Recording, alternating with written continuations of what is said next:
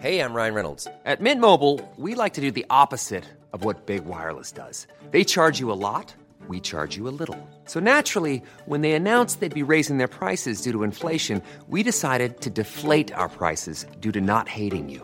That's right. We're cutting the price of Mint Unlimited from $30 a month to just $15 a month. Give it a try at mintmobile.com slash switch. $45 upfront for three months plus taxes and fees. Promo rate for new customers for limited time. Unlimited more than 40 gigabytes per month. Slows. Full terms at mintmobile.com.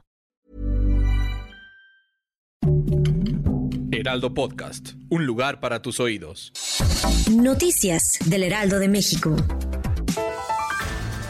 Como resultado de las reuniones bilateral y trilateral entre México, Estados Unidos y Canadá, los tres países acordaron reforzar la detección electrónica de las armas de fuego incautadas en nuestro país a las organizaciones criminales, así como fortalecer las acciones para cortar las cadenas de suministro y evitar el tráfico y consumo de drogas. Así lo expuso la secretaria de Seguridad y Protección Ciudadana Rosa Isela Rodríguez durante la conferencia mañanera del presidente Andrés Manuel López Obrador. Explicó que los esfuerzos también se centran en afectar la capacidad económica de los grupos delictivos mediante la unidad de inteligencia financiera y así seguir la pista al dinero ilícito. Adelantó que se incrementarán las acciones de vigilancia, inspección, supervisión y control de los puertos y las fronteras.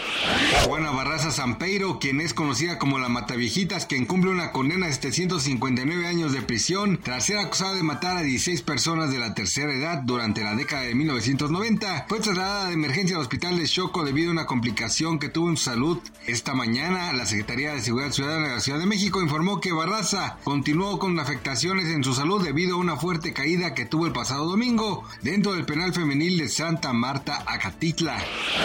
Una grúa se incendió y con su brazo golpeó un edificio en la ciudad de Nueva York, lo que ocasionó que los escombros de la edificación construida golpeara a uno de los bomberos que se encontraba en la zona en el momento del tenso accidente. Quedó documentado en un video que fue compartido en las redes sociales. El metraje mostró cuando la enorme grúa se incendiaba en su parte más alta, en el momento en que estaba cerca de varios edificios ubicados en la zona de Manhattan, conocida popularmente como Hell's Kitchen. Producto de las llamas, el brazo de la estructura colapsó destruyendo la fachada del edificio que tenía enfrente.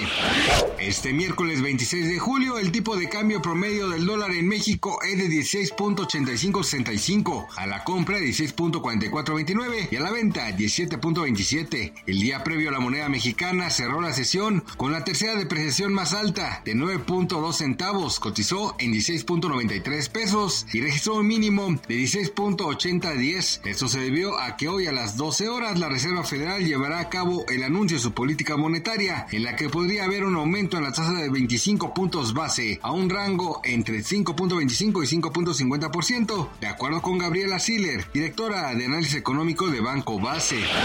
Gracias por escucharnos, les informó José Alberto. Noticias del Heraldo de México.